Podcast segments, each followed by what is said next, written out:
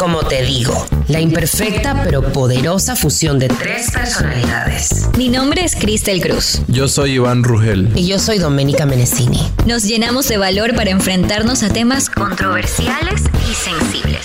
Decidimos abrir un espacio para expresarnos libres y seguros. ¿Te unes?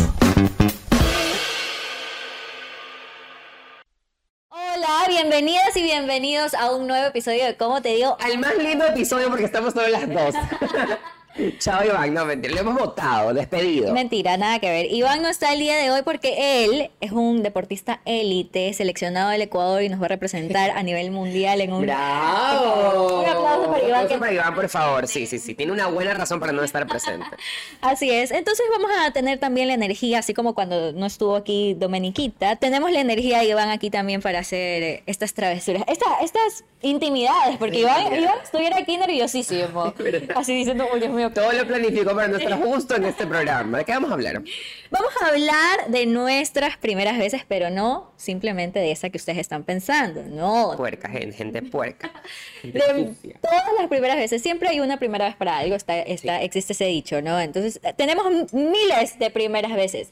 Nosotros aquí somos un, un sub y baja, ¿cómo, ¿cómo se dice esa? Montaña rusa, ¿no? Una Montaña, rusa. De repente estamos en los, en los temas más deeps del mundo y de repente estamos en alegría, diversión y Siento, entretenimiento. siento que este tema, bueno, como muchos otros, porque también como que nos abrimos bastante, nosotros, sobre todo, o sea, con los temas que son eh, en los que podemos exponer nuestras experiencias, nos hemos abierto mucho, pero siento que este, puede, o sea, con este nos pueden conocer mucho, mucho más, o sea, por lo menos de dónde venimos, porque las primeras veces dicen mucho acerca de lo que pasó, ¿no? De lo que, de, lo- de cómo fue y también puedes darte cuenta de por qué eres como eres ajá, ahora, entonces va a estar, va a estar chévere e interesante. Y para este episodio tenemos un gran invitado, un amigo de nosotras, Una hermosura.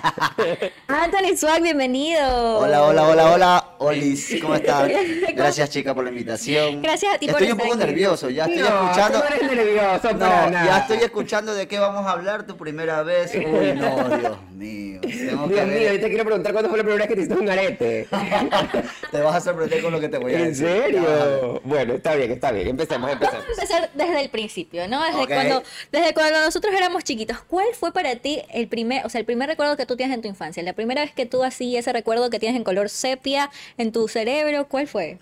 Tengo algunos, pero te digo uno chévere. O sea, porque yo no sé, pero mi memoria, yo tengo recuerdos hasta cuando tenía cuatro años, más o menos. Yo me acuerdo que siempre salía con mi mami, y mi mami es hermosa hasta ahora, pero en ese tiempo ya, madre soltera, un niño de cuatro años, recién, o sea, mi mami estaba con un cuerpo bien bonito. Ah, no, pero yo he visto a tu mamá. Tu mamá tiene un Sí, cuerpazo. Mi mami está ahorita en dieta, está haciendo ejercicio, pero mami tenía caderón así, bien puesta, ¿no? Y siempre salíamos. Y yo me acuerdo que yo tenía cuatro años, cuatro años porque me llevaba, era al kinder, me llevaba al kinder. Y como era la vuelta de la casa de mi abuela, siempre habían morbosos, ¿no? Entonces a la salida, a la salida siempre le, le, le- piropeaban. la piropeaban y yo les hacía así siempre. Así, porque mi mamá me enseñaba, ¿no? Ese es el recuerdo que más lo tengo y siempre lo cuento. Porque ahí los otros son ¿Y cositas. ella qué, ella qué dice ahora? Si cuando hablan de eso, ¿qué dice ahora? ¡Ay, mijito! No, pues mi mami siempre, cuando hay alguna persona que esté invitada a la casa y no conoce sobre mí y todo eso, le cuenta absolutamente Ah. todo. O que de pequeño le alzaba la falda a las niñas en el kinder y cosas así. Yo sí me acuerdo de eso, ¿sabes? Yo sí me acuerdo que siempre me Siempre me- siempre llamaba a mi mamá. Y yo estaba en un, en, en, en un, en kinder, en una escuelita de monjas. O sea, eras el demonio. católico. Eres el demonio y se ríe. Esa señora a su hijo que parece un demonio ese niño. Bueno, pero ahora no, pues ahora con consentimiento. No, ahora ya no, ¿qué Claro. Me cancelan después. Claro, obvio, es Guerrero 2, se puede hacer. ¿Cuál fue, tu, ¿Cuál fue tu primer recuerdo de la infancia? Oye, ¿sabes que me estaba acordando? Y quizá mi- como Anthony tengo bastantes, pero me acuerdo de este específicamente ahorita, por lo menos. Estar en Vinces, que es, la es la, el lugar de mi familia, ¿no? El hogar de mi familia. Ir a Vinces, yo me acuerdo que, mi, que mis abuelos tenían un restaurante de comida típica, o sea, ellos hacían bollos, guatitas, así, esas cosas, ¿no? Y yo me acuerdo de mi abuela por lo menos cuatro años, cinco años. Me acuerdo de mi abuela en una cocina cocinando y cocinando. Así me acuerdo de eso claramente. Y yo jugando, ñaña, con un saco de papas. hay hasta una foto de eso que, que no la tengo más, pero yo me acuerdo de ese Claro, momento tiene- de ella, tienes. claro, de ella, porque hacían, la guatita lleva papa, pues no, entonces yo imagino que era para eso. Y era un saco de papas y yo sucia toda en el saco con las papas. Y Pero mi una mamá- felicidad yo inmensa. una- y, mi, y mi abuela me dejaba, porque, o sea, me, me dejaba, ¿no? Pero mi mamá horrorizada, o sea, me, la, me iba a bañar, así, de esos recuerdos así tengo que me parecen lindos, porque son, son como atesorables, ¿no? Y yo mi abuela, mi abuela la perdí cuando tenía eh, siete años, ocho años, o sea, no tuve tanto tiempo con ella. Pero tienes recuerdos. Tengo recuerdos lindos con ella. Yo le, yo le decía a mi mamá otra vez cómo me gustaría acordarme de la sazón de mi, de mi abuela, porque ella era ella cocinaba, cocinaba delicioso, Claro. pero no lo logro. O sea, yo ahorita puedo decirte esto lo cocinó mi mamá, esto lo cocinó mi hermana, mi tía, pero No tienes recuerdos. no me acuerdo de cómo cocinaba mi, mi, mi abuela, que es quien le enseñó a mi mamá a cocinar, que tanto me gusta, ¿no? Oye, ¿por qué los recuerdos son así casi a los 4 o 5 años? ¿Tú también tienes recuerdos de esa edad? ¿Por qué? O sea, como edad. que empiezan. Es porque tenemos como más conciencia, pues. Pero Sí. sabes que yo, yo antes, antes, o sea, ya hace algún tiempo yo he estado como ordenando cronológicamente los recuerdos Ah, que yo tengo. Mijo, te voy a enseñar. Le tengo que. mi- Mira esto.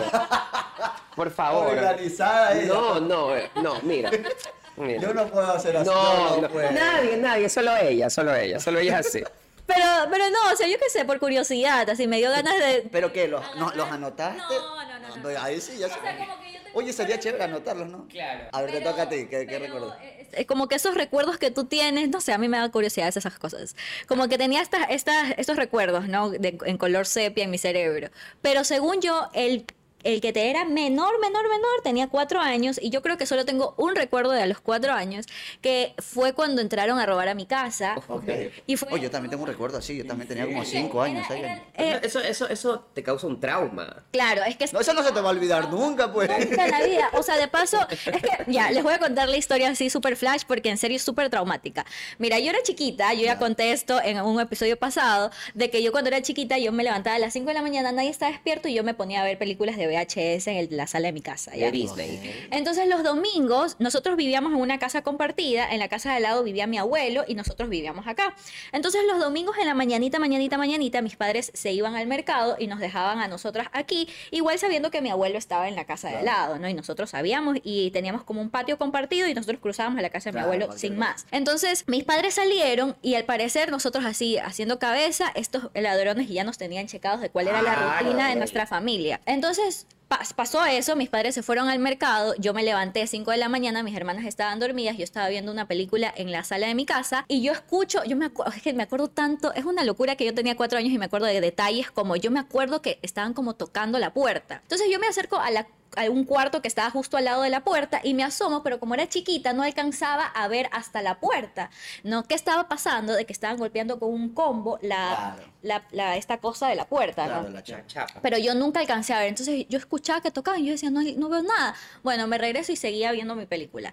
De repente yo estaba sentada y así de esta dirección sale la puerta y la abren, así. Y eran dos hombres. Así yo me acuerdo de su figura, todo, de su cara, me acuerdo de todo. Y los manes como que ya sabían, ya sabían lo que iban a hacer. O sea, uno, uno entró al cuarto de mis padres y el otro me persiguió con la pistola en su mano. Y yo, o sea, mi casa no era grande en donde yo vivía en ese momento. Yo qué sé, yo ahora de grande la tres pasos y ya estaba en el cuarto en donde estaban mis hermanas, pero yo sentí que corrí una maratón hasta llegar al Claro. cuarto en donde estaban mis hermanas. Yo llegué así, yo llegué corriendo y este man me seguía con esta pistola afuera de su bolsillo. Llegué a este cuarto en donde una de mis hermanas se levantó así súper rápido y vio como él se guardó su pistola y la otra así como que se levantó después de tres horas y decía, no entiendo qué está pasando. Y de ahí no vivimos... nada. Ajá. De ahí vivimos todo el robo, nosotras desde nuestro cuarto, no sabiendo que afuera estaban Estaban dos llevándose- personas llevándose- llevándose todo en la casa. O sea, lo bueno es que nosotros decimos estos ladrones, bueno, el ladrón que estaba encargado de nosotros, porque eran dos, el otro nunca se acercó a nosotras. El que otro solo estaba cogiendo las Ajá, sí. El que se acercó a nosotros nos decía, si entraba a nuestro cuarto y nosotros teníamos igual televisor, juegos Nintendo en nuestro cuarto, y nos decía, bueno, me voy a llevar esto. Y nosotras, no. Oye, este No, pero, pero el ladrón. Bueno, niñas, me voy a llevar esto. No, pero ha- ha- hagámoslo así como que el man bien visajoso también, ¿no? Bueno, niñas, me les voy a llevar esto. Y ella, no, el Nintendo no. ¡Qué risa! De nuestro cuarto no se Ay, pero llevaron no le nada. pasó nada más. No, claro, sí. Ese fue, yo creo que fue el recuerdo. es el recuerdo que obviamente siempre lo vas a tener, pues si te lo sabes. Nunca lo voy a olvidar. Te lo sabes de memoria, porque lo tienes ahí. Sabes que a mí nunca me han robado, pero ni a mí, ni a, ni a mí en mi casa nunca ha pasado eso. Nunca, jamás. Que nunca me roben tampoco. No tengo plata, por si acaso. Para que vayas Para que vayan sabiendo. ¿Cuál fue la primera travesura que te acuerdas de haber hecho? La primera, primera fue esa que te dije, que fue alzarle la, alzarle la falda a las... No, te lo juro, yo tenía cuatro añitos y yo estaba, como te digo, en... en, en Con el paradito en- ya. En este kinder. Y a mí me querían toditos, las- las maestras, toditos me querían, porque yo era así todo flaquito, blanquito, así chiquitito, parecía ya. Pero yo era demasiado loco. Y como a mí me retaban por, porque yo era hiperactivo hasta ahora, yo no puedo estar tranquilo, sufro de esa vaina, y yo me levantaba del asiento, caminaba por aquí. Y como a mí la, la profesora me retó, entonces yo cogí y le alcé una, la falda a una niña, así de bravo. así como que tú, el, el niño mal- malcriado, así, ah, y le alza así la falda a la niña. Y la, y la, y la profesora me retó y me castigó. Y la- la- la- a lo que me castiga me puso para acá en este lado y me castigó y como a, y a mí me daba como ver yo me acuerdo yo me saqué todita la ropa. Pero estabas loco. ¿Cuál era tu esa historia se le puede preguntar a mi mamá también. Y la llaman a mi mamá y mi mamá llega y, y- y- o sea todos se reían pero también estaban molestos. Claro, yo estaba literal en calzoncillo sentado así. Y no me movía de ahí donde me había castigado la ahí me saqué la, roca- la ropa y me quedé ahí para mí esa fue la travesura más hasta las mismas que hice, pues, te lo juro. Alzarle la falda a la niña y sacarme la, la ropa y, dañar, y por ejemplo, travesura de dañar alguna cosa que yo tenía como, ella fue un poquito más grandecito, creo que tenía como siete años, seis, le dañé los relojes a mi padrastro porque yo lo odiaba en ese tiempo. Porque yo, yo Me muero, ¿cómo porque, te- escúchame, yo siempre fui a, de chiquitito fui apegado solo éramos mi mamá y yo, pues. Entonces yo dormía con mi mami y vivíamos en la casa de mi abuela y mi mamá tenía su cuarto, su cama y yo dormía con mi mamá. Así, yo, yo chupé teta de mi mamá hasta los 8 años, 9 años. ¿Qué? Ya. en- y dormía con las manos en, en- en- en el seno de mi mamá, te lo juro. Entonces, cuando mi mamá se, se conoce a mi padrastro, que ahorita sí lo quiero bastante, pero en ese tiempo no, pues. En ese tiempo como que es un intruso. era un quitó a tu porque mamá. ella se acostaba y me mandaban a dormir con mi abuela. Yo me levantaba en la madrugada y me metía al cuarto y como él tenía sus prenditas, sus cosas, yo le cogía, los envolvía en, en- en los trapos de la cocina y le daba con la piedra de moler. ¿Te acuerdas de la piedra? ¿Sabes la piedra de moler? Pac, pac. Y después se lo iba y se lo dejaba ahí toda partido. ¿Quién habrá sido? ¿Quién habrá sido? Nadie sabía. Porque yo no, yo no daba a notar que me molestaba. Pero ya una vez me cacharon. Me pusieron, me pusieron una ahí para que me coger mi pa, me cogió la mano así. No es que ellos estaban dormidos, pero se hicieron los dormidos y pa, me cogieron. Y ahí me retaron y todo. Y esa fue también una travesura. Eso es la mega travesura, mijo. Tú eres, yo no te- tú eres travieso. Sí, te lo Tú juro. un travieso. Te Tú- cosas. La mía, ¿sabes qué? No, es- no, fue, no me acuerdo que fue mía, pero yo me acuerdo que esa fue, creo que la primera. No fue mía, pero fui parte, ¿no? Claro, no, no te veo haciendo una travesura por ti sola, sí. Mis hermanas son mayores, tienen 6 y 7 años mayores a mí. Entonces era el Día de los Inocentes, 28 de diciembre, no sé, un día por ahí. ¿no? 28 de diciembre. sí. Mi- yo era bien chiquita, no, yo era así con mis hermanas. Yo quería jugar con mis hermanas siempre. Entonces las madres dijeron, vamos a hacerle una inocentada a mi mami. Mi mami no estaba en la casa, ella trabajaba. La llaman a mi mami. Mami, Cristel tuvo un accidente. No, eso no se fue. Claro, uy, tu mamá debería Mi mami se quería morir, pues mi mamá se quería morir. No, y mis hermanas me animaron toda una historia de que yo qué sé, yo estaba afuera jugando y que no sé, me atropellaron, pero me atropellaron con una bicicleta, supuestamente nosotros para no hacerlo tan Claro, grave con un carro, no, pues. Con una bicicleta y se cayó y está toda raspada y está que hay sangre, que ni sé qué, y fue todo un drama. Y después cuando le dijeron que era mentira porque era el Día de los Inocentes, mi mami se volvió loca y casi las Claro. mata. Y me dice, ¿y tú por qué nunca me dijiste nada si estabas al lado en el teléfono y que ni sé ¿Sabes qué hubiera sido bacán? Que al día siguiente te hubieras caído de verdad. Te lo juro. que te hubieras- Y yo me recaía, pues no. Pero, pero no, esa, yo me acuerdo que fue la primera. Yo me acuerdo que, o sea, yo no era tan traviesa, pero era- yo soy como muy torpe. Y a mí se me cae, se me caen las cosas. O sea, que Pataguada, pataguada, mano, pataguada, mano, mano aguada. Sí. Sí, ajá, es verdad. Pero, pero tampoco tanto, pero sí un poco, ya. Entonces, a mí, de chiquita, yo creo que ahora lo controlo más, pero de chiquita era incontrolable. Entonces, yo me pasaba rompiendo todos los adornos de la sala de mi casa. Y mi mamá es una, es una man que le gusta el, el adorno. Pues la man compra su adorno y no sé qué. Entonces, tenía unas muñecas de porcelana así lindas. Oye, se las rompí todas, pero ¿sabes lo que yo hacía? Pero sin culpa. Pero yo hacía, yo las pegaba. O sea, Ah, se caía- las pegaba y hay esa cinta que no es, que no es masking tape, sino esa cinta como de color piel.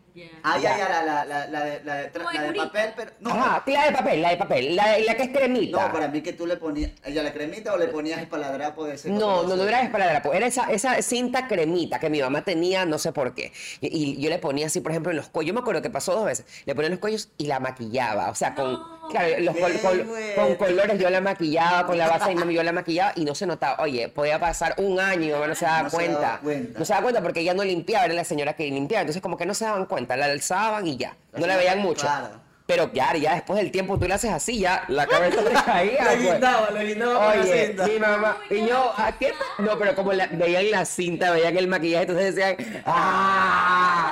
Oye, esas cosas así, mi mamá me pegaba. Tú le preguntas, mi mamá me, pe- mi mamá sí me, me, me, me peñiscaba, me hacía así, ¿sabes? ¿Cómo se te ocurre? Adorno. Sí, claro, pero eso yo así de, de, de, de traviesa, de, de- de niñita torpe, eso hacía mucho, muchísimo, muchísimo, muchísimo.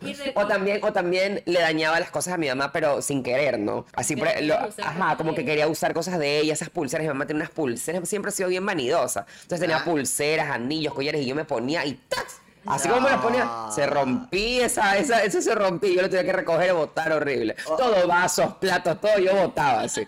A mí se me caía todo en la cara. Te lo juro. Oye, y rebeldía de adolescente. Mira, yo creo que la rebeldía más, o sea, la cosa más rebelde que yo puedo haber hecho en mi vida es haber transicionado. Eso es como mi rebeldía, porque fue Pero fue rebeldía. Yo creo que sí, yo creo que sí, porque bien me pude haber quedado ah, estática don- lo- eh, con lo que me pedía la sociedad, con lo que me pedía Ah, mi familia. ok. Ah, claro. familia te pedía eso. O sea, no me lo pedía, pero hubiesen preferido mil veces Claro. que yo sea un chico gay a que sea una mujer trans.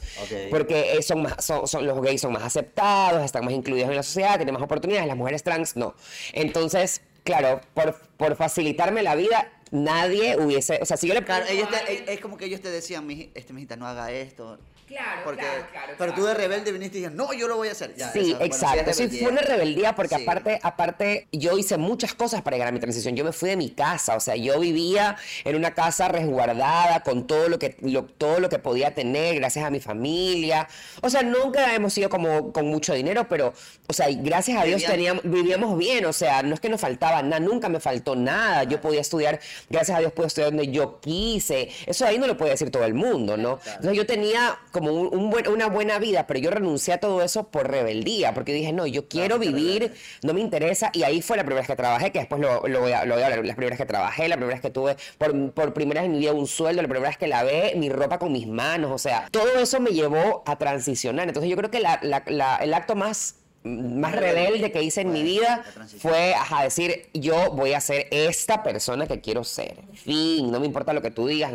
Yo me rebelé ante todo el mundo, o sea, me rebelé ante la sociedad, ante mis amigos, ante mi familia, ante todo me rebelé. Claro. Y me impuse y dije, yo soy esto, y así me tienes que tratar, y así me trata la gente, o sea. Sabes que yo nunca lo había visto como rebeldía, pero ahora que tú lo dices, también creo que mi rebeldía fue haber seguido la carrera que yo siempre quise. son actos de rebeldía, Sí. porque tú vas, te vas en contra de lo que esperan de ti. Claro, yo quizás lo veía tipo, tipo simplemente, o sea, yo no lo veía porque yo no lo, no lo veía como, como rebeldía porque yo no lo hacía en función a los demás, yo no lo hacía para que las otras personas vean algo en mí, yo lo hacía porque yo sentía que era lo que, lo que iba a ser como consecuente conmigo mismo. ¿no? Claro, claro. Pero definitivamente, si tú lo ves ligeramente desde el otro lado, es totalmente un acto de rebeldía. O sea, yo me acuerdo todos los comentarios que yo recibía acerca de que, de que cómo vas a estudiar esa carrera, pero que si tú... Pero no te importaba. Tú seguramente vas a poder hacer cualquier otra carrera. Mis, mis compañeros de clase, mis profesores de matemáticas, que yo era súper buena en matemáticas,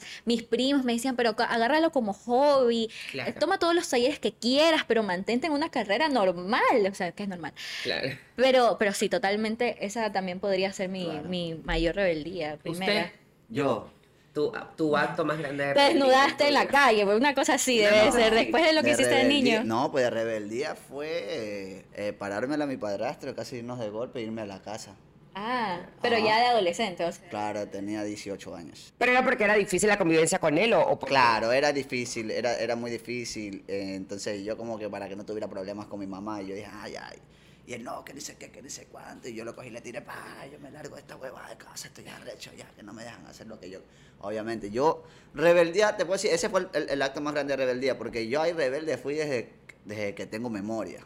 O sea, hiperactivo, rebelde. Era, no era malcriado, era, era, era o sea, porque sí respetaba a, a mi mamá, y sí, porque mi mamá, me, si no la respetaba, me daba un puñete y me sentaba. Mi abuela lo mismo. Ya, pero sí era, era como que era como que rebelde porque me decían no hagas esto, pero lo hacía, ¿me entiendes? A escondida o lo que sea. Pero mi acto más grande de rebeldía fue irme de mi casa. Irme Eso, de mi eso, casa. eso, eso es un acto gigante de rebeldía. Porque yo me fui, y mira, yo me fui, mira, yo te digo en serio, yo me fui sin nada. Bueno, no te puedo decir que sin nada, porque yo trabajo de- desde esa edad, yo comencé a trabajar, pero no tenía nada, o sea, no sabía, yo no sabía nada de lo que era vivir solo, no sabía nada de la vida, ¿entiendes? No sabía nada de la vida. Entonces, eh, un amigo me, me dio posada en su casa un tiempo, igual yo tenía mi trabajo y yo podía costear mis cosas y dar también para cualquier cosa. Después me cambié a otro, con otro amigo y yo viví en todo el tiempo que yo me fui de mi casa, que fue de los 18 años más o menos, ahorita tengo 30. ¿Cuánto tiempo ¿Nunca regresaste? No, nunca regresé a mi casa. Nunca más regresé. Y eso es lo que mi mamá se queda así como que yo nunca más regresé. Eso Solo es rebelde, por regresé donde mi abuela fue cuando yo tuve mi puñalada, que mi abuela me cuidó un mes. Pero Me yo- encanta que dice, cuando pasó lo de mi puñalada, mi puñaladita, que obviamente ustedes también la han apuñalado también hoy. O sea, cualquier, cualquier momento. No. Entonces, solo regresé. Para que te cuide. Para que mi abuela me cuide, porque ella quiso cuidarme, pero yo me fui, yo vivía solo. O sea, yo desde los 18 años vivo solo, solo. Y yo viví siquiera como unos 10 lugares diferentes. Ajá. Hasta que- Arrimado, arrimado. Arrimado se puede decir, porque yo... Pero tienes mucho que agradecer, entonces eso es lindo. Claro, yo- Tuviste mucha gente que te apoyó. Sí, mucha gente que me apoyó, pero también que me trató mierda. O sea, Claro. tú sabes que el, muer- el muerto apesta a, la- a las dos Claro, semanas ya. Como yo no sabía nada, para mí fue un acto de rebeldía, porque yo me fui sin nada. O sea, yo me fui con una maleta. Yo me fui, yo me fui con una maleta. Al día siguiente, o sea, en ese momento me fui sin nada. Me quedó un amigo. Al día siguiente regresé y, y- y mi mamá quería hablar conmigo. No, yo cogí mis cosas y me fui. Y no sabía ni dónde me iba a quedar ni nada. Pero ya como había quedado en mi amigo, yo le dije, déjame quedarme unos días y todo. Yo igual yo tengo mi trabajo y yo puedo aportar.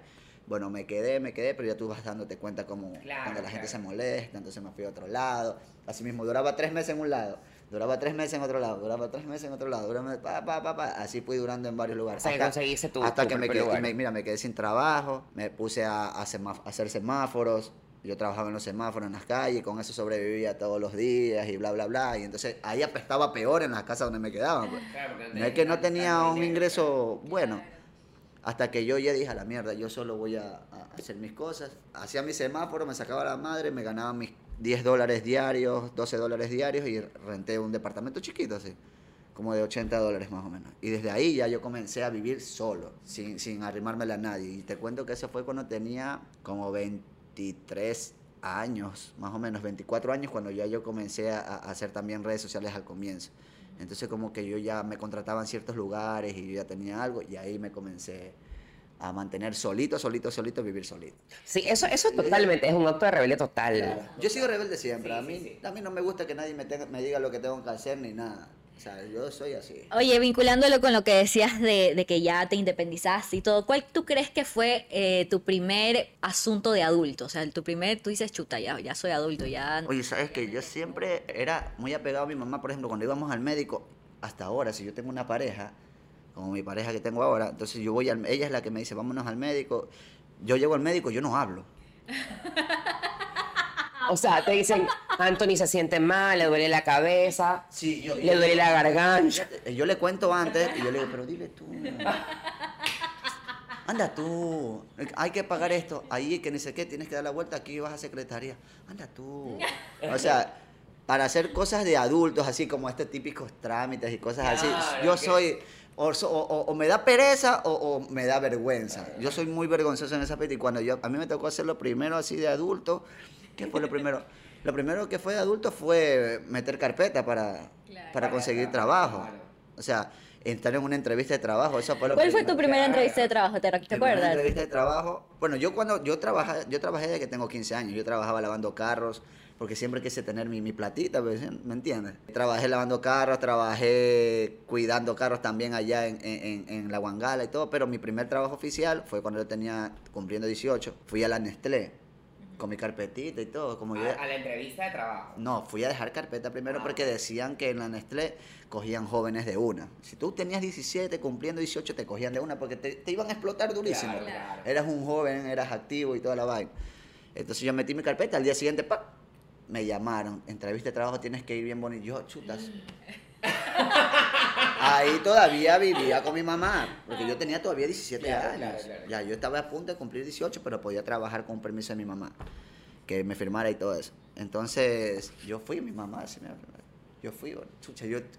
En ese momento yo quería decirle, mami, acompáñame para que... Acompáñame para ver, para que tú digas pues lo que Para que- cómo para- yo puedo Para que trabajar. usted esté al lado mío ahí. Oye, yo fui, yo estaba cagadito, yo temblaba y me temblaba. Y sé que te preguntaban cosas y yo no sabía algunas cosas que responder. Y digo, ah, sí. O sea, y obviamente me preguntaron cosas con quién vive, con, mi familia, con mi mamá, bla, bla, bla, bla. Y se me hizo fácil, pero sí me dio miedo. Esa fue mi, mi primera cosa de adulto. A mí me pasó algo parecidísimo, porque cuando yo me fui a mi casa, igual, al- como a los 18, me fui de mi casa y me fui a vivir a Quito, donde mi mejor amigo. todavía se va por otro lado, allá peor, en otra Sí, ciudad. pero porque allá vivía él y él me decía a mí, porque nos graduamos en el mismo colegio juntos y éramos amigos de muchos años. Entonces él me decía, aquí trabajo, vivo, salgo a farrear, conozco gente. O sea, ven acá, no estás feliz en tu casa, ven acá. Porque eso es lo que él estaba viviendo en ese momento, ¿no? Claro. Y yo dije, yo también quiero. Entonces yo me fui así, con muchísimos problemas en mi casa. Yo dije, no me voy, porque yo sentí y pensé que lo podía hacer todo sola. Entonces yo no sí lo puedo hacer, pero no estaba preparada en ese momento. Porque como tú, así, en muchísimas otras, en muchísimos otros aspectos, a mí también me ayudaban mucho. O sea, alrededor de mí estaba mucha gente que me ayudaba y que me hacía muchas cosas que yo no tenía que hacer. O sea, yo no tenía ni siquiera que ir a pagar mi pensión de la universidad. O sea, lo hacía mi mamá. O, o sea, así me cachas. O sea, y ni siquiera yo tenía que me daban el, para que tú pagas tu pensión, para que tú pagas tu colegiatura. No. Nadie, nadie hacía, yo nunca hacía eso. Entonces, cuando yo fui a vivir a Quito, conseguí mi primer trabajo, la primera cosa de adulto que hice fue organizar mi dinero. Yo no tenía organización y yo tenía que tener, con esos 200 dólares que yo ganaba, yo tenía que, porque fue en un, en un hotel, de así de, de como de, de mesera, de mesera, en un hotel. Ese fue mi primer trabajo en la vida Allá. Allá en Quito y lo conseguí rapidísimo, menos mal, ¿no? Pero organizar mi dinero fue la primera cosa de adulto que yo tuve que hacer porque yo tuve que, claro, yo tuve que decir, a ver, de esto, de estos 200 dólares yo tengo que tener esto para, para comer, esto para el bus. ¿Verdad? Esto de aquí para la renta, porque yo tenía para renta donde yo estaba viviendo. Y así, y ahí me quedaban, te lo juro que me quedaban 15 dólares, 15 dólares para, para salir. Y ahí esos 15 dólares era la entrada, 10 dólares que valía la entrada. una vez al mes. Una vez al mes. Y los otros cinco era para comer algo después de la discoteca. Esa fue mi primera cosa de adulto, así que yo dije, qué hijo de puta, qué duro que es. Porque tú no tienes, o sea, tienes tantos sueños y tantas aspiraciones y tú llegas a un lugar pensando que te va a ir increíble, que vas a conseguir un trabajo. Que todo es fácil como te lo pintó tu amigo. Por supuesto, cádense de risa de mí. Yo juraba que yo iba a trabajar y a estudiar. Con 200 dólares. No, o sea, bye. Sí, pero eso fue, fue fuerte para mí. Y, pero igual a mí me sirvió muchísimo. Yo creo que ese acto de rebeldía de irme de mi casa como a ti me sirvió muchísimo. Seguramente te sirvió a ti también. O sea, me abrió los ojos de una forma, primero que fue radical e inmediata, pero me los abrió así. Claro. Así. E- Esto es la vida, loca. Entiende lo que es la vida. Claro. Tú- ¿Sabes qué? No sé, no sé, a usted, yo les escucho a ustedes hablar de hablar de, de cuando vivieron solas. Yo siento que, no sé, quizás la etapa en la que yo viví sola fue muy diferente para mí. De paso, yo era más grande, yo era, ya tenía como que mucha independencia y yo también trabajo desde los 18 años.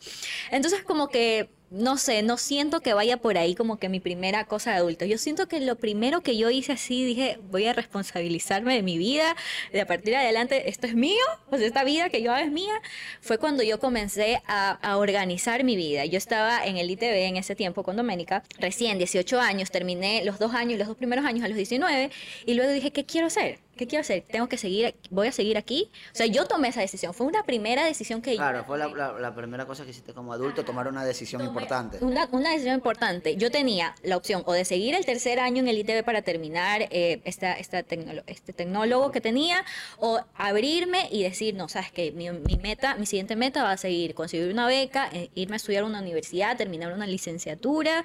eh, entonces yo me fijé, o sea, yo planteé esa meta y no solo la planteé y dije voy a trabajar con eso, no, sino haga- empecé esa, esa, esa situación tomando la decisión de salirme del ITB. Claro. Porque esa fue la primera, el, primer paso que yo di. Dejé de, de tener No esta, este título, este título, porque igual es tecnólogo, pero es un título, porque yo dije, no, yo no voy a seguir en ese título porque yo voy a conseguir mi licenciatura. O sea, fue, fue esa, fue esa decisión. importante como adulto porque podías o cagarla, hacerla bien o. Exacto, ajá, y aquí estoy. Y aquí estoy, licenciada. Ah, como, como dicen.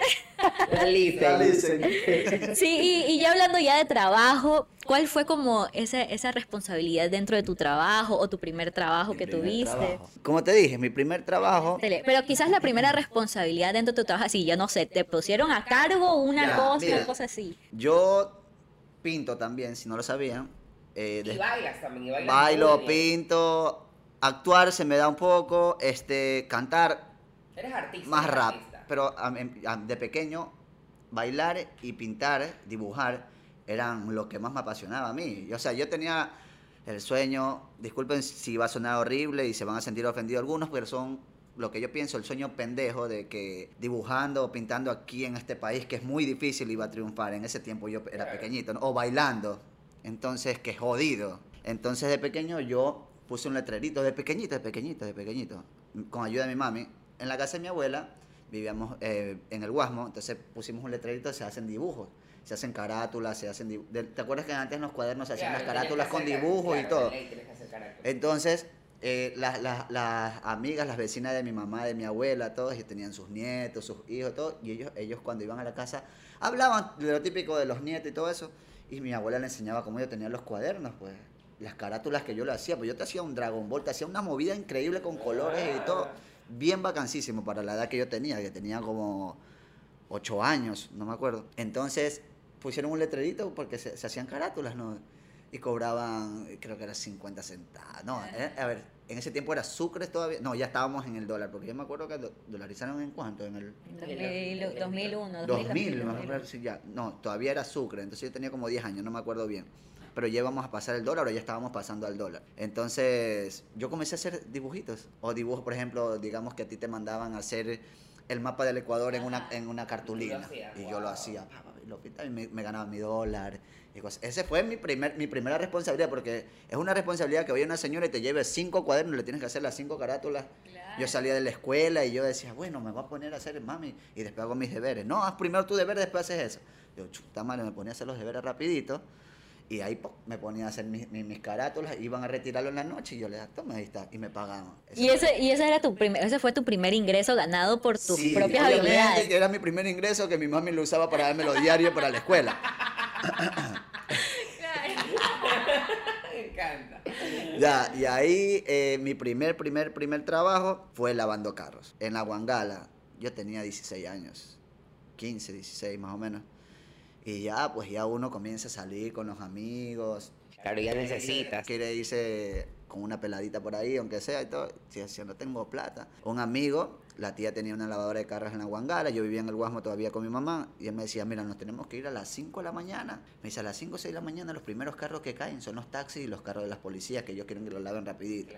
Ahí tienes ya hecho unos 4 o 5 carros que eran a dólar por, por, por lavada. O sea, dólar para mí dólar 50 o 2 dólares se llevaba el dueño de, de- de la, de la lavadora. Entonces yo dije, va acá. Yo fui y me gustó. Ya sabes que me gustó porque me adapté rapidísimo a, a la... Y, y no, no ganaba mal. O sea, para un muchacho de 15, 16 años ganarse, yo me hacía... Me sacaba la puta, obviamente. Llegaba a las 6 de la mañana y me iba a las 6 de la tarde, 7 de la noche, que hasta esa hora llegaban carros. Y peor- ¿Cuántos, cuántos carros aproximadamente diaria? a la- lo máximo que la vez fue en un feriado, un fin de semana, que les llegaron, un- los domingos siempre llegaban después de un feriado, pues, la playa y todo eso, llegaban hartísimos carros, éramos tres personas que lavábamos. Yo, lavaba, yo tenía que lavar un carro en 30 minutos, 30 minutos, 30, 40 minutos. Ay, yo siquiera me lavaba unos 20 carros. 20 carros cuando era así, pero ya... Ajá, pero te hablo de días normales, me lavaba mis, mis 11 carritos, que eran 11 dólares. Bien. Algunos carros costaban más, obviamente. Ay, claro, más grande. Por algunos carros me ganaba 2 dólares y cosas así. Me hacía mis 12, 15 dólares diarios y cuando era feriado me hacía mis 20, 30 dólares diarios. Así, ese fue mi primer trabajo, mi primer, mi primer trabajo. Hasta que ya como que me cansé porque también te enfermas. No es que estás todo el día mojado. Eh, Los químicos de los champús que usan para lavar carros, peor en las lavadoras que son así muy, donde van muchos carros que tienen que lavar rápido, no es que te usan champú profesional para lavar carros, no, pues son los champús que te venden estos manes con químicos y los tienes por pomas gigantes. Entonces mi piel siempre ha sido sensible, sensible se te- se te- se me comenzó a hacer la piel fea, fea, fea, fea. Así me salieron ronchas y todo eso. ¿Cuánto tiempo que trabajaste ahí? Un año y algo. Bastante. Ujú, Un año y algo, más o menos. Eh, pues yo también trabajé de pequeña, así como que haciendo cosillas por ahí. eh, Pulserita. Nunca, nunca, no, nunca te llevaste al colegio chupete para la obvio, obvio, re, re, re, re, re, Oye, chupete, también, chicle, sándwich, veía- todo. Ajá, oye, yo veía a mis amigas y, y, y sabes que al comienzo a mí me daba como que algo de, de- no de burla, sino como que me, me, me daba como risa, pero era como, uy, esta man está loca. Oye, esa niña yo después la veía con cositas nuevas, con un celular nuevo y uno con el 1100. Claro. Y yo le decía, y yo le preguntaba, ¿cómo te compraste ese celular? Porque en ese tiempo, cuando estaba en el colegio, yo salieron los Motorola Racers, los que se abrían. Ah, qué lindo sí, sí, celular. sí, qué lindo. Y la man recién había salido y se compró uno, uno como rosadito. Rosadito. Y todo el mundo, ah, la man se-. Y uno, ¿cómo, le, ¿cómo te compraste ese celular? Vendiendo mis chupetas, pues, mis sándwiches. Y yo, pisa, weón, yo también me voy a poner a vender. Lo intenté, nunca me compró nadie. Cuando es que tus panas te ven las huevas, "Ay, ay, te roban los chupetes, pero en cambio a las chicas como que las respetan en esa cosa. Sí, yo también, yo también vendía así, así cositas así, pero yo creo que la responsabilidad más grande que yo dije, Dios mío, santo señor, me persiné tres veces antes de salir, fue que yo, uno de los primeros trabajos que yo tuve a los 18, o sea que ya era legalmente, legalmente trabajo, yo, yo trabajé en una organización que, que, que organizaba, valga la redundancia, competencias de cheerleader y, y de danza. Ok. Estos se, se iban también a Estados Unidos, como que agarraban cupos y decían, bueno, los seleccionados son los que se van a, a- a Estados Unidos, ¿no? Entonces, yo, yo estaba en esta organización y los, los- el primer, segundo año yo viajé también a Estados Unidos, pero viajaba con, con mis jefas, digamos. Pero estaba, estabas en el, en el trip de la cheerleader y todo Yo fui cheerleader toda mi Ah, vida, pues, ¿no? Entonces, por eso eh, entré a esta organización y trabajé desde, desde los 18 años. Pero con sueldo. Claro, con sueldo, claro, claro, en una oficina tal cual, el sueldo, la organización. Entonces, los primeros años yo viajaba con mis jefas y, me- y yo veía la organización allá en Estados Unidos y nosotros íbamos como respaldo de todos estos equipos que iban Claro, a, a a- a representar. representar. Entonces, nosotros le decíamos, a ver, chicos, ustedes tienen que calentar esta hora, tenemos que llevarlos, ni sé qué, ni sé qué. Ya el tercer año, yo ya me sabía todo, pues el mecanismo, y mis jefas me dicen, chao, mijita, se va sola. Chao, la mandamos sola, Ah, se va. Me fui sola. Oye, fue un, un fin, eh, fue, fueron 15 días, en esos días me iban 15 días. Claro, pero en esos 15 días eran dos campeonatos diferentes. Entonces yo recibía una gente, luego se iba y luego recibía otra gente y luego se iba. Eran dos campeonatos diferentes. Yo solita. Pero más que cheer, porque cheer son equipos grandes, pero no son tantos, porque el cheer es mucho más caro y, y, y- y bla, bla, bla. Pero en danza viajan muchas más personas. De repente yo estaba caminando, yo me di vuelta, yo estaba caminando con al menos 500 personas de una academia de danza atrás mío, siguiéndome, y yo tenía que organizarlas y decir, ok, usted tiene que estar a tal hora en este lugar para competir, para... No, era... Y yo tenía, no tenía, yo tenía 20 años, pues, 20 años con una academia que tenía... Y lo, te- y lo, te- y lo tenías que hacer por hacer. Y lo tenía que hacer hacer, estaba en otro país, tenía que, como- o sea, y una academia de prestigio, ¿me entiendes? Una academia que ya había ido a, a competir Ah, muchos más ah, años, ah, muchos años ah, que yo, que yo había trabajado ahí, claro, pero, pero que igual siempre son personas nuevas, siempre son eh, entrenadoras nuevas que yo igual tenía que dirigir, igual la información me llegaba con más facilidad a mí porque yo era como parte de la representación de la organización del, del país, Ecuador, la cagaste, entonces, nunca la caí. Ah, guau. Ah, bueno, bacán que me dijera la cagué. No, yo te la cara. No, pero yo salía, o sea, yo salía a mi cuarto, yo tenía que salir, yo que sé, a las 8 de la mañana, yo me levantaba a 5 de la mañana a organizar, yo tenía una agenda así, yo tenía colores, un eso. cuadrado, así, así. Literal, tu trabajo tú deberías ser, no sé, asistente de alguien. chucha, Ese trabajo era para ti y tú eras para ese trabajo. porque tienes hasta con colorcitos. O sea, y así era, así la universidad, el colegio, todo. Claro, por eso tú eras la, tú eras la niña de los plumones. Tú eras la niña que iba con, como con 50 lápices, para uno para escribir el título, otro para escribir... No, en el colegio no. Yo creo que ya cuando se, se vinculó mucho más en las cosas que a mí me apasionaban, o sea, en la universidad sí fui así, o sea, de verdad.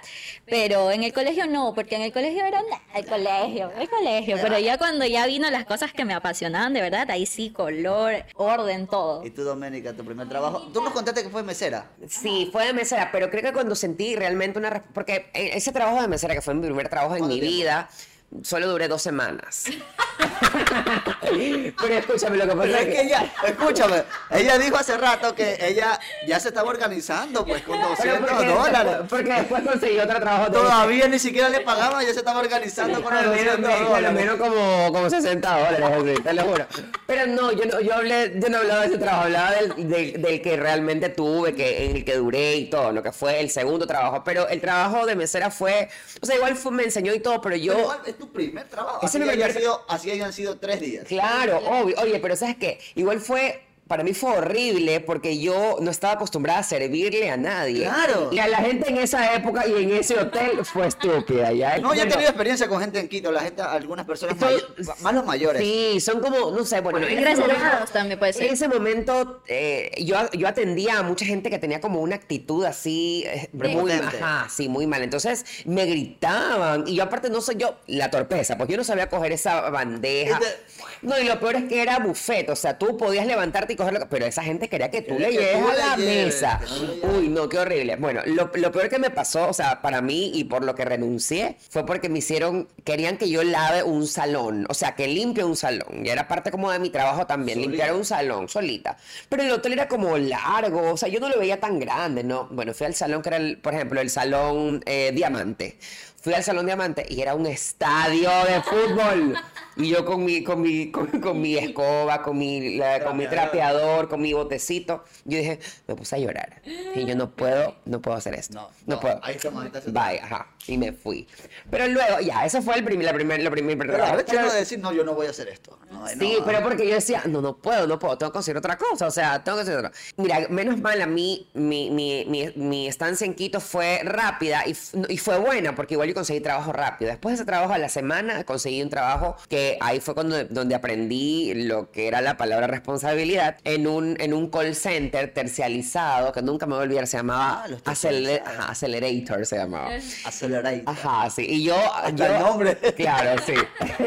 y yo era, era un, un call center de cobranzas y yo, yo, yo eh, trabajaba en el call center, claro. Y, pero muy rápido me hice amiga de las, de las administradoras o las dueñas de las líderes de, de- de de- este de- lugar de este lugar. y me ascendieron rapidísimo. O sea, yo, loco yo llegué, ajá, yo. ¡zas! Llegué a la oficina y era así, o sea, lo único que lo, yo lo que hacía era revisar que todos estén haciendo su trabajo bien. Y, y yo, Pero yo, yo tenía- llegabas como digo, no, no llegaba. al, al- al principio me Pateando al perro, Pero ¿sabes? en bus, en bus.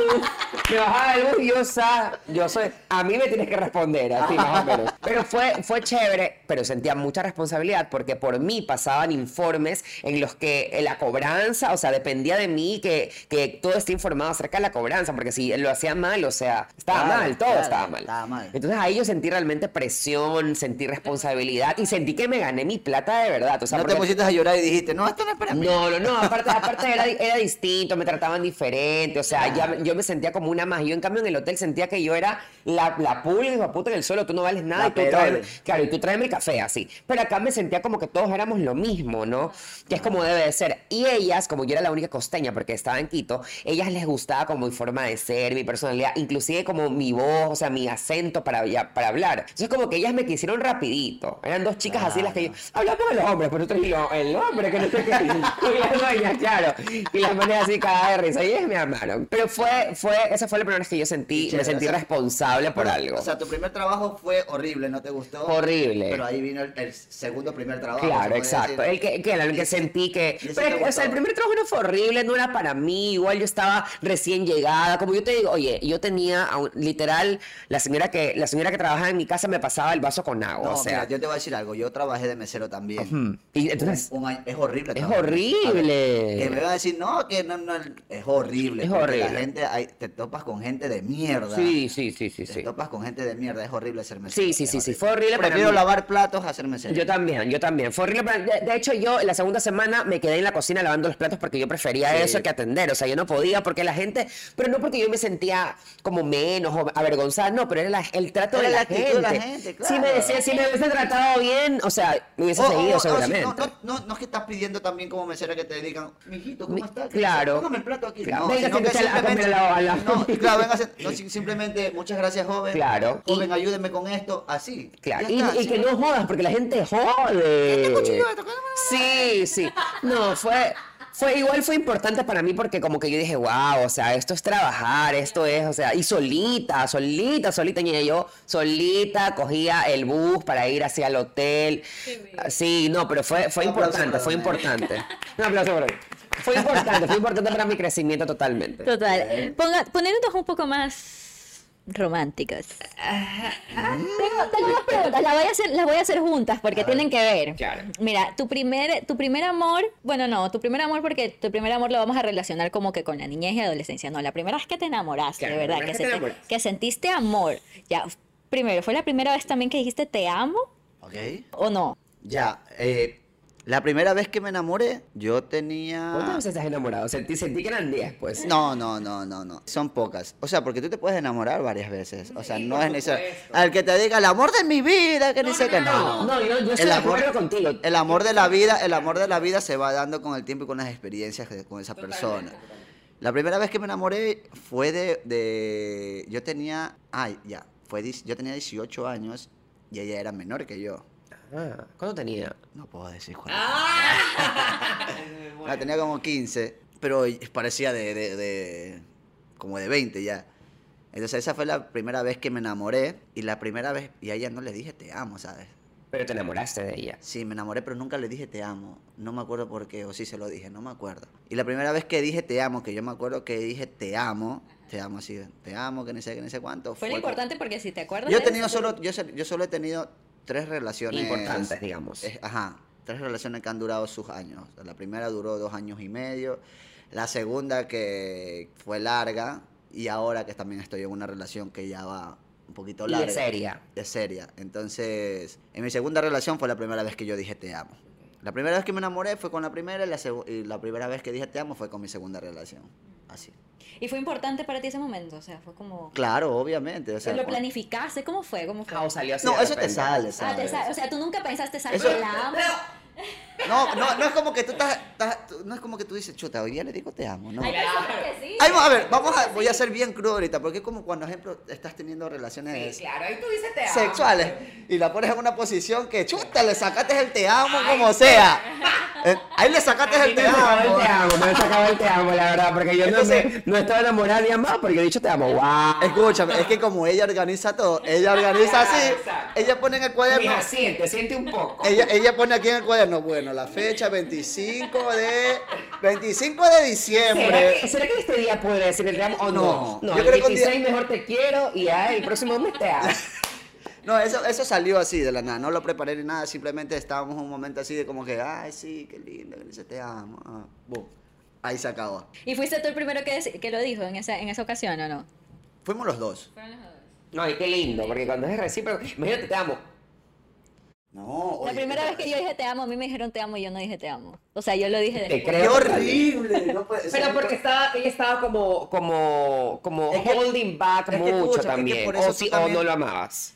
Es que no es que Sí, ¿eh? la primera vez. dudó, No, no, no, no, no. Es que ¿sabes, ¿sabes lo que pasa? Bueno, lo, lo voy a contar ya de una vez. Fue la, primer- la primera vez que yo me enamoré, fue la primera vez que yo dije te amo, fue mi primera relación. Pero era la primera vez que yo me enamoraba. Entonces yo no podía decir te amo porque yo no sabía si lo, si lo amaba de verdad. O sea, O sea, nunca había sentido amor. nunca, nunca, nunca me había sido Oye, enamorada. tú conoces a Cristel antes de esa relación y, y tú le decías, "Ña, ña, no, yo no quiero, ¿qué es eso? ¿Qué es el amor? Entonces, no me quiero enamorar. Ahí viene lo que yo te digo. Yo primero sí, me enamoré en la primera relación y nunca dije te amo, pero ya en la segunda sí lo hice porque ya sabía más o menos el sentimiento. A lo mejor te pasó lo mismo que Crystal. Sí, lo- sí, sí la amaste, pero no se lo dijiste porque no entendías lo que estaba pasando, claro. Claro, igual esa relación en la que en la, la primera vez que yo me enamoré fue larga, entonces obviamente y fue súper como intensa, o sea, realmente hubo mucho amor ya. Entonces, sí, obviamente me di cuenta y entendí y luego ya pues vino el te amo, des- pero él me dijo te amo y yo no le dije te amo. Pero yo después le dije, o sea, porque él, él sí Pero me te dijo sentías como- enamorada, esa fue tu primera vez que te sentías enamorada. Claro, sí, me enamoré, me enamoré, Porque cuando tú uh. te sientes enamorado es cuando tú quieres ser muy detallista con esa persona, quieres estar pendiente de esa persona, quieres, quieres, te preocupas, quieres pasar tiempo con esa persona. O sea, como que es, como que es un poco indispensable en ese momento en tu vida. Sí, sí, sí, sí, sí, totalmente. Eso es el amor, guau. claro. ¿has descrito el amor como yo? Nunca podría, qué loco. Lo que decía, porque a ti te pregunta la gente, ¿qué es el amor? Y tú, ¿qué me quieres? No sé, pero es verdad. Es, co- es como compartir, como querer compartir tiempo, cuidar. Cuando tú te preocupas por esa persona, quieres cuidarla, quieres pasar tiempo con ella, te preocupas por lo que le pasa, etcétera. Cosas son detalles mínimos que tú te das cuenta. O sea, tú te das cuenta que una persona te quiere o te ama cuando se preocupa si has comido. ¿Entiendes? Si has dormido Y, bien. sí, y, y porque, porque, pero yo siento que, por ejemplo, ahora los o te ven un detalle y dicen, oye, ¿qué te pasó ahí? Eso, eso, me parece mejor que te, que te pregunten si ya comiste, porque siento que es como un poco mecánico el ya comiste. No. Para, ahora para mí, a Si, esta edad- y si eres una persona que llevas una, un desorden alimenticio, como por ejemplo, como yo me doy cuenta de ese tema, porque yo soy una persona que, lleva, que yo he cambiado un poco ya mi estilo de vida, pero yo llevaba un desorden para alimentarme horrible. Entonces mi pareja que tengo ahora, ella, cuando no estoy con ella, son las 12 y me dice, ya, amor, ya comiste, tienes que comer, acuérdate que, o sea, es- eso tú sientes que... No, sí, sí, sí, pero es porque estás en una relación seria. Pero yo me refiero a cuando recién conoces a alguien y te pregunta, ¿ya comiste? Yo lo siento Ah, como pero ahí- claro, pero lo cuando recién conoces a alguien. Ajá, lo siento un poco como, como acting. O sea, la gente está, ajá, está como actuando Claro, ahí no, ahí no sirve mucho Pero eso. me gusta lo que dices. me- yo prefiero que se den cuenta de pequeños detalles, de que me pasó Ajá. algo, que se me- Tienes un raspón o tienes algo o- o así, que me ven una distinta, o tienes una mancha en el cuerpo y dices, ¿qué te pasó Exacto. ahí? Eso cuando- puede ser cuando peligroso. Estoy, cuando estoy así. triste o algo así, o sea, que me pasa algo y que se den cuenta, ¿qué te pasa? No, pero no está bien. No, no está, algo te pasa. Sí me Claro. Y no, me porque hay otra persona, lindo, hay otra persona que te dice, ¿qué te pasa? No, estoy bien. Ah, ya. Y yo, yo, La- ¿qué pasa algo? Ustedes, ustedes están esperando siempre es que le preguntemos, le preguntemos le preguntemos, le preguntemos. No, yo sí digo de una. Oye, bueno, ya, este, mira, para mí también fue la primera. ¿Te toca a ti? La primera vez que yo me enamoré fue la primera vez que yo dije te amo, que fue la, mi primera relación. ¿Cuántos años? Tenía como, mm, como 19, 19, 20, no me acuerdo, no me acuerdo bien. Ya estaba sola, ya vivía sola, todo. Ya, ya- ya había, había regresado de Quito, justamente, había regresado de Quito, estaba viendo qué hacer, estaba trabajando y viviendo sola. Y conocí a este hombre y yo así, ¡ah! O sea, fue como un flechazo interminable, así, yo no podía. Y fue también, o sea, cuando terminamos fue dolorosísimo para mí porque fue mi primera ruptura ¿Cuánto y fue feo y todo. Estuve poco tiempo, estuve menos de un año con él, pero... a ver, cuando ya pasan de los seis meses es un buen tiempo. Ajá, sí estuve más de seis meses con él, pero, pero fue una relación linda igual, o sea, él, él, yo me acuerdo que yo estaba en transición recién, o sea, por ejemplo, yo salía los fines de semana y hacía shows recién, o sea, mi Ah, carrera eso te artística... quería- eso te quería preguntar, pero no sabía cómo hacerlo. Ajá, sí. Mi carrera artística estaba recién empezando en, en- en el mundo de las discotecas y eso que yo me hacía shows, pero yo solo me, yo solo me vestía, me transformaba así esta mujer los fines de semana. O sea, yo de lunes Una a viernes que no era tiene- un niñito. Y Una- el man, así el man, te amo igual. O sea, el Una man era pregunta que te quería hacer que no tiene el caso. Yo te veía a ti en Canal 1, Ajá. cuando recién supe quién era Doménica Sí, sí, sí.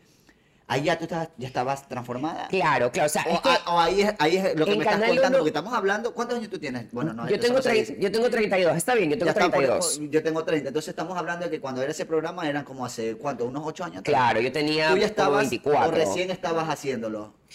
Estaba, estaba como el atravesando el proceso porque yo estaba estudiando años actuación. Ah, yo estaba estudiando actuación y, y eso, es que todo me ayudó. El programa, el estar estudiando, la carrera que estaba estudiando, el ser actriz, todo eso me ayudó a yo definir el- el- como finalmente mi, mi transición. Ajá. ¿Y Pero yo lo conocí a él antes de eso, mucho niño. antes. Claro, claro, siendo un niño, o sea, un niño. O sea, yo era, yo era un poco mixta ya, porque yo tenía el cabello largo, pero por aquí nada más. Yo me maquillaba un poquito. y Tenías yo usaba. de- Claro, sí, porque yo, no me, yo me veía así, porque yo no me echo nada en la cara. Yo me veía igualita, Claro. pero, pero igual había algo masculino en mí, o sea, mucho Claro. más masculino de lo que de lo que soy ahora, ¿no? Entonces, pero él él me conoció a mí como una mujer, así me conoció y así así Ah, nos ok. conocimos. Y yo me acuerdo que yo tenía miedo de decirle a él como que no es que esto no es verdad. esto es una peluca, o sea, yo me saco la peluca y Pero, te ah, o sea, mueres. nunca se lo dijiste. Se lo dije, por supuesto, sí, por eso duramos más de acá. Pero, pero él sí sabía, me imagino que él sí sabía. Él sabía que era trans, él sabía que era trans, obvio, sabía que era trans en el primer momento, pero él pensaba que yo ya vivía como una mujer todo el tiempo y no, Ah, y no era así. ok, no sabía Claro, yo me ponía sostén con rellenito, él pensaba que tenía tetas y yo no tenía nada, o sea, yo era un pechito. momento, claro. claro. en ese momento. Entonces es como que eh, como que descubrir, descubrir esto con esta persona fue lindo y fue nuevo y eso fue lo que a mí me hizo enamorarme de él porque lo veía como un hombre muy dispuesto a estar conmigo por primera vez. Y ahí le dijiste te amo. por primera A vez. él le dije te amo, pero él me lo dijo primero. A mí todos mis novios me, lo, me han dicho ¡Ay, primero. perdón! Pero no pero escúchame, no, No tengo nada, pero bueno. Pero no lo digo así, lo digo porque a mí no es que me cueste, porque yo tengo el te amo realmente muy fácil. A mí tú me caes bien y yo, te, Ay, te y yo te amo. ajá. Yo como que me, como que me encariño mucho a las personas, más aún si siento Pero son como diferentes te amo. son diferentes te amo, pero te digo que lo que te digo es que no se me hace difícil ya, pero Claro, se, se daría fácil siempre- también en una relación. Exacto. Siempre, siempre he esperado un poquito más. Así sea que yo ya esté enamorada y que ya lo ame, pero he esperado porque no quiero, me da terror decir te amo y que, no te me no amen te a mí. da-. Entonces, cuando me dice te te amo, yo también, de una. Claro, porque ya yo ya lo amo. Es que es ha de ser horrible que... Que ha de no- horrible. me ha pasado. A mí tampoco porque, porque me espero. Nunca me ha pasado que... eh, o a mí nunca me han dicho te amo, yo no he respondido de esa manera porque no me lo han dicho, pero yo tampoco he dicho te amo. ¿Y te imaginas? Cristian así como, Cristian, te amo. Yo te digo que no.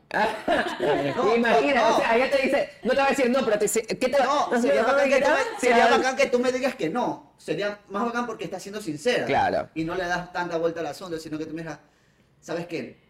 Te quiero, pero no te amo. Claro, yo no estoy enamorada todavía de ti, y eso no he hecho se nunca. va a dar con- Yo, chuta, es verdad, yo me enamoré más rápido. Ajá. Vamos a ver qué pasa. Pero Es te que imaginas que imaginas que yo te diga te amo y tú, ah, ay, qué lindo, gracias. ¿Qué vas a decir? Que, que no, que, o gracias. Gra- que- No, uy, gracias es gracias. peor. Gracias es peor. No. Gracias es peor, yo me muero. Bueno, y esa fue mi, prim- mi primera vez te amo. Yo le dije, él me dijo te amo y yo le dije inmediatamente, yo también te amo.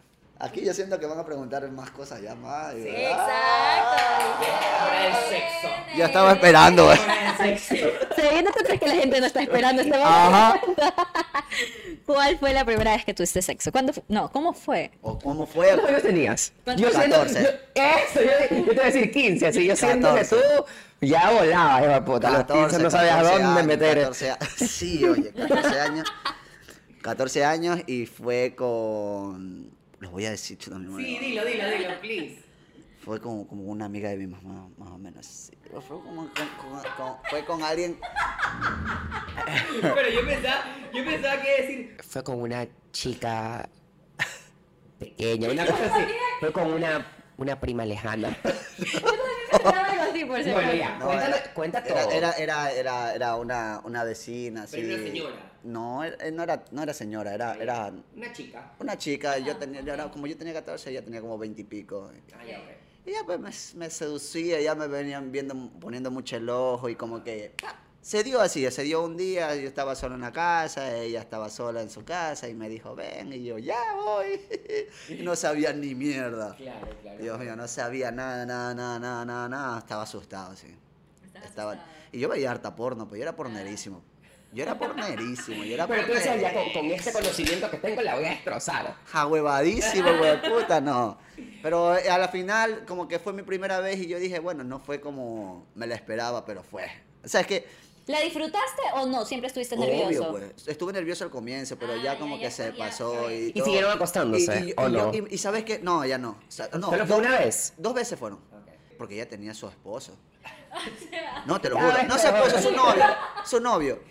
Escúchame, y yo en ese tiempo, yo este, eh, tenía el tema de este, el tema de, de, de- de que se te rompía y toda esa vaina, lo que te cubre eh, la parte de, de la cabeza. Ya. El, el- el cuerito que te cubre. Entonces, pero yo no me acordaba El que- prepucio. el prepucio, esa vaina.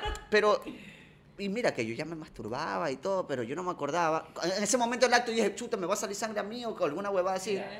O sea, me creía muy sabido, pero también a la vez, a la vez era pendejo. sabías, obvio. Y yo no me acordaba que yo era circuncidado, pues. Ah, claro. O sea, Tú estás esperando, espera, espera, tú estás esperando el chorro de sangre. así. Yo estaba esperando que el momento de que yo lo metiera, oye, yo hacía como que... Pero, yo decía, verga, ¿cierto? Y ya después en un rato, te lo juro por mi madre, de lo, de lo nervioso que estaba, me asusté por eso, pero después de un rato dije, pero si yo estoy circuncidado, ¿qué, Claro, claro, claro. qué estúpido, puta. Niñita, Ya. dime cómo fue tu primera vez.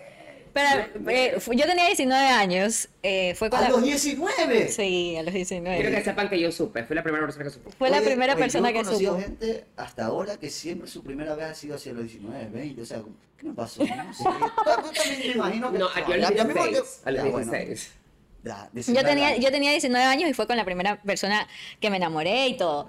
Eh, O la que- a la que no le dijiste te amo. a la que no le dije te amo. Mira, todo eso, esa persona ya le entregó todo y no le dijo te amo. ¿eh? Pero le dije te amo después, pues, solo que no le dije, Mira, solo faltaba eso, Doménica, ¿escuchaste? no le dije te amo cuando él me dijo te amo a mí, pero yo después Pero- le dije pero- te amo. Pero es que mi, mi hermano te dijo te amo cuando ya habían...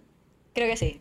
No, para mí que no. Sí, sí, sí, sí. Después de que, el man- después de que los dos papas, ahí le dijiste te amo. No, no, no, no, él- fue después los dos, los dos. Ah. Los dos nos dijimos te amo después de la, de la primera vez que tuvimos sexo. Ok. Y fue como, fue como, no sé, fue un proceso. O sea, nosotros ya salíamos, ya nos veíamos, ya habíamos hecho cosas, pero todavía no, yo no estaba lista, yo no me sentía preparada ya. Hasta, y el man, el man fue como súper paciente igual. Y de ahí un día dijimos, bueno, bueno, yo, yo dije, o sea, yo lo dije, organizaste, lo No, organizaste. organicé. Tiene, tiene que ser a las ocho y media. Hoy a viene, hoy, digámosle Pedro, hoy viene Pedro a las 5 a verme, se va a quedar hasta las 8. a las Entonces, 15 conversamos. a, la- a- a- a las 5 y 45 yo me voy para acá al, al baño y papá, a las 6 y 15 ya comenzamos a hacer la vaina. Y se acaba a, la, a, la- a las 6 y Oye, 45. Pero ¿cómo fue la experiencia? ¿Fue, fue linda o no? ¿Te gustó? ¿Te gustó inmediatamente o no? Este, fue, el- fue incómoda, obviamente, y dolorosa, pero no fue, no fue fea, o sea, fue linda, o sea, fue, fu- él como que hizo Lo todo este momento. o sea, Sí, o sea, lo como que fue tu primera vez y fue planeada. No- Sí, y fue, exacto, o sea, yo siento que fue una primera vez que, que, que con la que yo me siento bien, o sea, yo me siento bien No te- recordar no esa no- primera vez. Como que no te arrepientes. Porque hay me chicas- hay arrepiento, que- que nada, nada. Han tenido su primera vez y dicen, no, fue como yo quise. O sea, Claro, Claro, nunca fue así, obvio. nunca, nunca, nunca fue así. No es como que chuta, me hubiese esperado un poco más. No, nunca, nunca tuve como pensamientos. Que su primera vez sea así con flores, con cosas así. No, a mí no. Pero es porque yo no soy romántica, ni, Claro. ni detallista, ni esas cosas. Pero yo, pues no, a lo mejor. Pero, o sea, más que flores y eso, creo que lo que quieren es sentirse queridas, Seguras. deseadas. Seguras, segu- o sea, seguras, seguras, seguras y con, y con toda la paciencia, o sea, no forzadas, no sé, tranquilas, Claro, claro, ¿me entiendes? Eso es como que más importante que haya una flor al lado tuyo, o sea, to- totalmente. Yo también me esperé bastante tiempo para estar con alguien, sí es, sí es verdad. Eso cuando quieres, eso cuando... Porque te bastante tiempo, los 14. No, pero con otra con relación. una persona que no quería estar, claro. Ah, ah. Entonces, esperar bastante y chuta madre. uno- es que, mira, el hombre es. El hombre pasa pensando 24-7 en culo, ve, te lo voy a decir la verdad. claro, claro. Sí, es verdad. Y por eso tú tienes que siempre, todos los días. Yo, por ejemplo, yo todos los días me masturbo. Para poder estar tranquilo y trabajar bien, porque te quitas ese pensamiento de la cabeza. O sea, si tú piensas, estás, yo, yo estoy trabajando, imagínate yo estoy trabajando y veo pasar una nalga y yo estoy así, chucha madre, qué rico. Pero si ya yo estoy, ya de fogué, ah, ya bueno, ya no pasa nada. Por si acaso, para que lo hagan, ¿no? Y puedan Ah, trabajar. Eso lo vi en Lobo, en, Anthony Tips. en Lobo de Wall Street, vi eso. ¿Tienes? Ah, es verdad. Una serie increíble. Claro, increíble. ahí está. Pero tú la viste, tú. Y la apliqué, y la apliqué, y es verdad, te quita ese pensamiento y puedes estar, y puedes estar tranquilo el día y trabajar y pensar en otras cosas Pero que no tiene, se tiene bastante sentido. Bueno, mi primera vez fue horrible.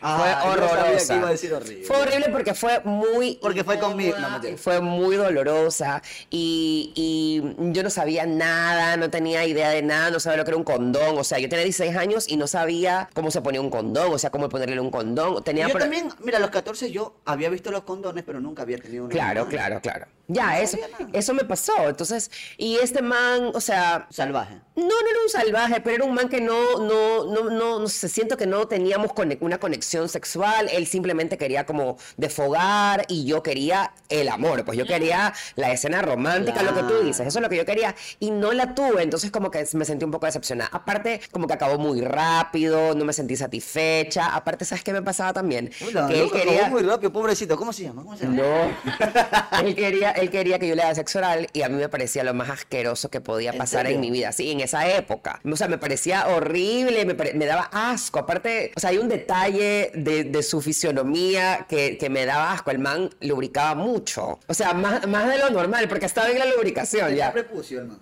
No tenía prepucio, pero... No tenía prepucio, pero igual lubricaba demasiado. Entonces yo decía, yo no puedo meterme esto a mi boquita, a mi sacrosanta boca. O sea, no ah, puedo. tú eras bien cuidadosa también. Claro, y soy, yo soy como un poco como asquienta, me gusta como el, el tema de los olores es importante para mí. Entonces como que no sé, el man estaba limpio, no, no olía mal, pero eh, no sé, ese cuerpo desnudo a mí no me... No, No, me, te llamó la atención. No. No, te, no te provocó. A mí, y a mí siempre me gustó, yo siempre lo deseé a él, o sea, a mí me gustaba mucho físicamente, yo lo deseaba, yo quería que mi primera vez sea con él. Pero cuando pasó fue un poco una decepción, sí. Sí, y yo, a mí me tomó bastante tiempo poder así como agarrar mi vida sexual y, y- y hacerla completamente mía y sentirme Placentera. cómoda ajá, con, con mi vida sexual. Pero la primera vez fue así, fue, no, fue, no fue linda para nada, fue fea. Puta. Y el man quería seguir, pues yo, mío lindo, nunca me va a tocar así. ¿Y la segunda vez? Ya, la segunda vez ya es otra cosa.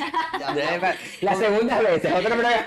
Con, todas las- con todos los poderes fue la segunda vez. No, no, no, no te digo, me, me, me costó un poco, me costó bastante como ya sentirme como ahorita, ahorita yo ya sé lo que me gusta, yo ya sé exactamente lo que tengo que hacer, lo que a mí me gusta, o sea, ya es otra cosa. Ya no te da asco. No, no me da asco. Yo disfruto mucho del sexo y me gusta mucho el sexo oral. eso, También exacto, sí, sí. me- me- yo disfruto mucho. A mí me gusta mucho el sexo, pero no, no, no es una cosa como banal para mí. A mí me gusta realmente disfrutarlo y no importa si no lo ame, por ejemplo. Yo no, no tengo problema con eso, pero a mí me gusta como disfrutar el sexo. Y antes de terminar, vamos a hablar de las primeras veces con las sustancias. Psicotrópicas.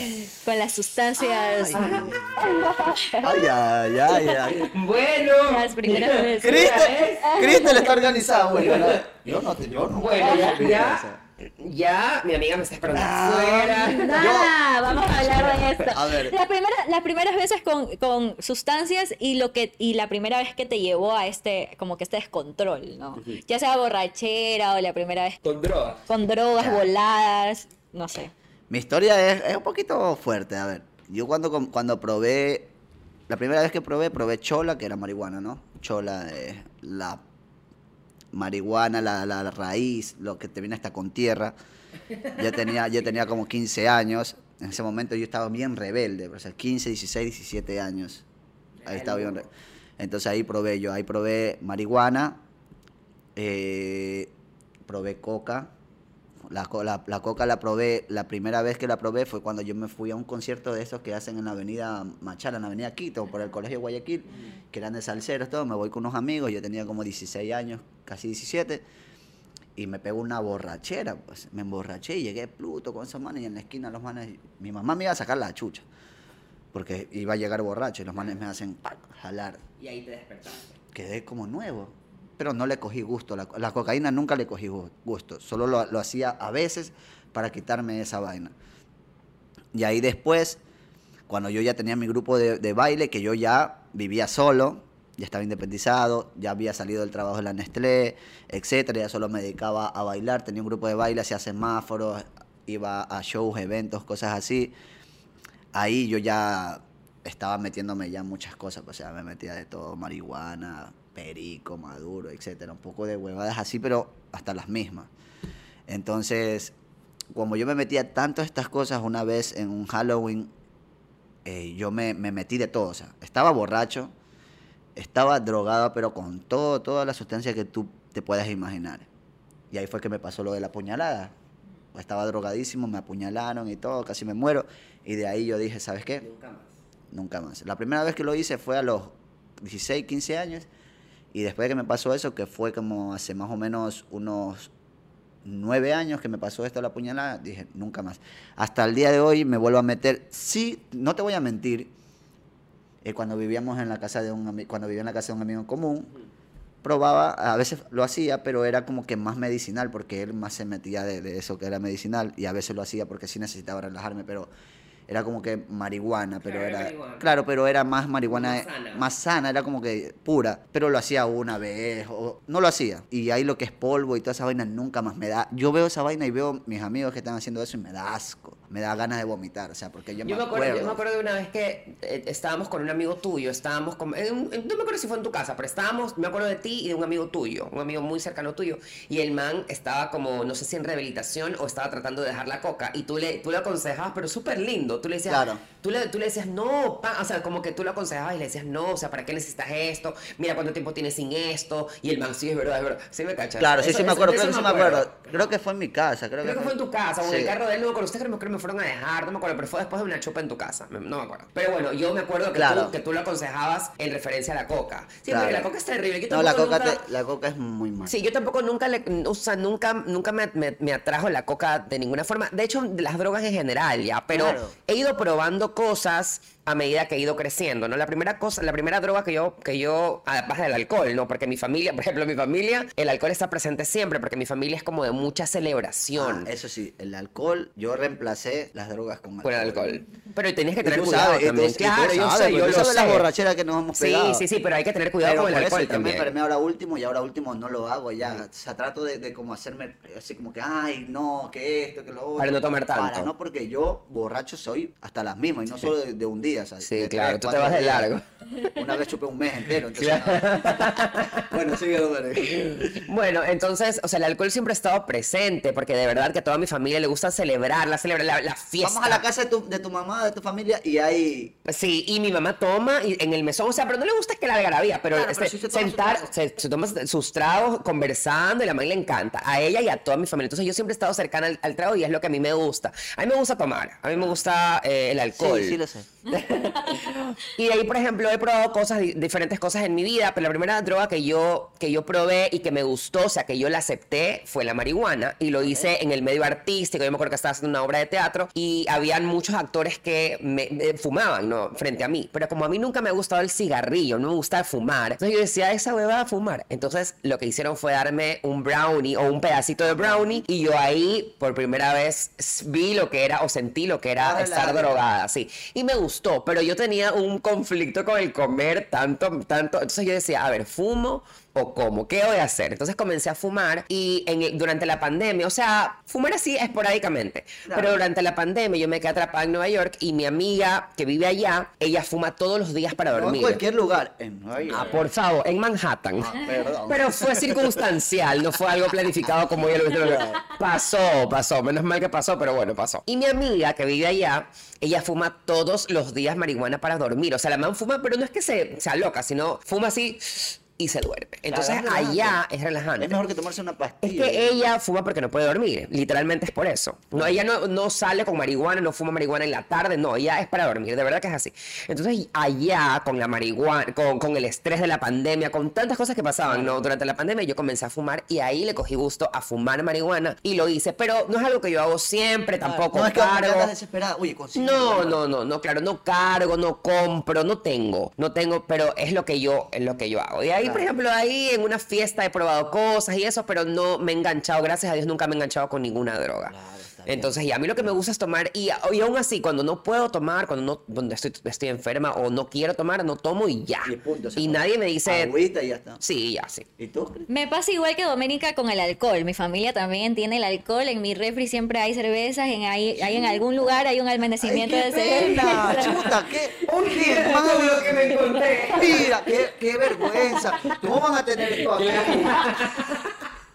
Tal cual. Claro, tal cual. sí. Es que son súper divertidos, son súper divertidos. Mi familia también es súper de celebrar, de que, ay, vamos a chupar porque vamos a chupar Por un el día, partido. por el partido. Ganó por lo Ecuador, vamos a chupar. Perdió Ecuador, vamos a chupar. No juega, vamos a chupar porque no Vamos juega. chupar, Claro, sí, así, es, exacto. Entonces también siempre he tenido como el alcohol súper presente y también a mí me gusta beber, disfrutar, como que con el tiempo igual he aprendido a, a controlarlo, A porque controlar. tampoco es como Te he excesivamente... visto borracha a ti. ¿O no Sí, estaba borracha, pero bueno, no sé Sí. si tú me has visto borracha, pero pero sí, pero el control me gusta sobre todo por los días siguientes. Yo odio ser una Ay, persona sí. va- varada en la cama. Ay, odio, no, odio no. ser una persona. Y siempre me pasa, entonces. No, y aparte ahora, o sea, más grandes. Peor la días. Exacto, pues no, entonces eso es insoportable Es horrible, y es la sí. razón por la cual me controlo. Es que es verdad, mucha gente dice, yo no quiero tomar porque al día siguiente valgo mierda. Y yo, y yo soy también así como que a veces digo, puta, no voy a tomar, pero ya me tomo una cerveza y ya que van a hacer dos más. Bueno, ya me doy cuenta, son cuatro, cinco six que me he tomado y al día siguiente estoy de nuevo. somos. Ay, pucha, no sirvo para nada. Entonces yo,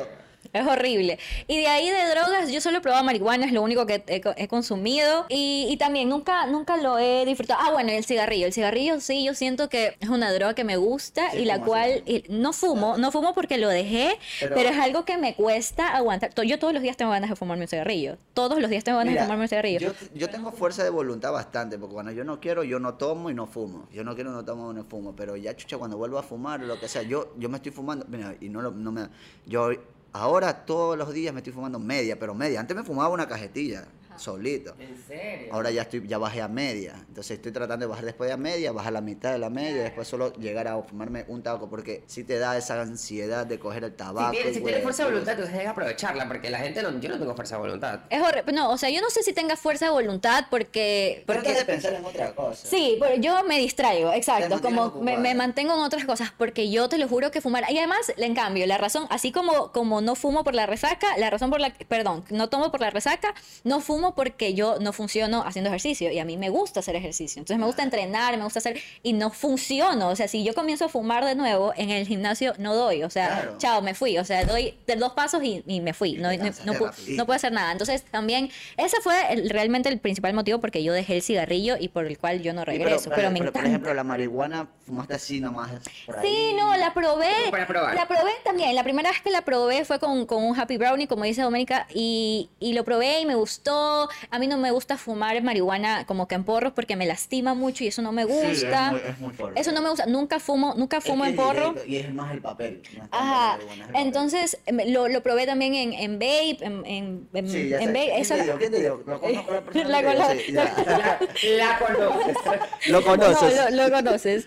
Y, y así, así como que me gusta, pero tampoco le cojo el. No, no es un, no es un mood, no es un mood en el que a mí me, me llama la atención Claro, estar ni sí, nada. o Entonces. sea, es como que es por, es, es- es por tiempo. Yo creo que como para experimentar está bien. Sí, sí, Eso, sí, eso, sí. eso, eso, eso quería decir yo también, porque tú, o sea, la gente le tiene como, como adversión a la, a la droga y está bien, porque es súper peligrosa, no es adictiva, peligrosa, te puede enfermar y te puede hacer perder toda la vida. Condicionar Ajá, también. sí, te puede hacer perder la vida, sí, para ser este, trágicos. Pero yo creo, siempre voy a creer que las personas tienen que probar, tienen que probar de todo, hay que que probar, y mira, es muy indispensable probar y saber el olor y todo, para en cualquier momento que estés en algún lado, te quieren dar algo que supuestamente dicen que es eso, tú ya sabes. Claro, claro. ¿Entiendes? Es verdad, porque muchas cosas pasan. El conocimiento es poder. O sea, sí, es como- sí, es como sí, que sí, hasta para cuidarte.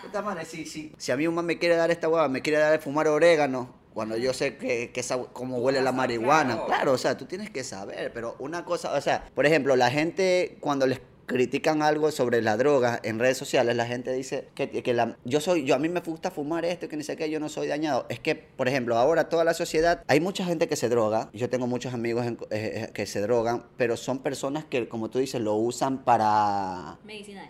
medicinal, como para relajarse, para dormir y todo, pero hay mucha gente que también lo usa supuestamente de excusa eso y no acepta que son drogadictos, porque una cosa es que te fumes un poquito para relajarte y otra cosa es que pases todo el día Claro, yo, conozco, yo fumando conozco gente que pasa todo el y día digas, ¿y qué fumada. tienen de malo los drogos? Pero mijo, eres un drogo. No eres un drogadicto porque estás desesperado por fumar. No Es es, que, porque te no es que condiciona, no, que ni claro. sé qué, ni sé cuándo. No, es que eres un drogadicto porque piensas todo el día en fumar. No es que lo estás, la estás haciendo porque de verdad O necesitas. para recreación. O para claro. recreación. Claro, hay un montón, hay un montón de, no sé si excusas, ajá, de- o de razones por las que puedes fumar, no, que no sea el irte a la verga, pues si me Claro, eso, eso, eso es no ser drogadicto. Es como el alcohol. El alcohol es una droga, eh, no sé, pro- pe- aprobada. Ver, como Porque es puedes. Y porque, común, y porque- común, y común, porque pueden ser Claro. alcohólico también. Entonces hay una diferencia. Claro. Así como, como tú puedes ser un consumidor de alcohol y consumirlo y mantenerlo como social y recreativo. Y puede ser alcohólico también, también puede ser un consumidor de Oye, pero el- marihuana, el alcohol- que no el es alcohol- ser... El alcohol es más, más, más dañino que la droga, así que la sea que fumar. O sea, por ejemplo, que, que la marihuana sí, que la marihuana es, es peor el alcohol, porque el alcohol te va destruyendo todo por dentro. hijo. no, pero el alcohol te puede, o te da algo en el hígado, o te da algo en el estómago. O te matas en, un- en un o carro. lo que, eh, exacto, o sea, el alcohol te puede hacer morir de muchas cosas. Qué increíble la conversación que hemos tenido, Bella, bella, hermoso, hemos hablado, Sí. sí, hemos hablado de todo desde nuestros inicios hasta, hasta unos temas un poco más profundos también. Qué increíble, Anthony, porque hayas estado aquí. Muchas gracias, Gracias. por estar aquí. venir. Gracias a ustedes. Y muchísimas gracias por estar aquí. Gracias, Gracias a ustedes, gracias a ustedes por escucharnos, gracias al estudio Pulsen por darnos este espacio para poder hacer este programa. Nos vemos, chicos, en el próximo episodio. Como te digo.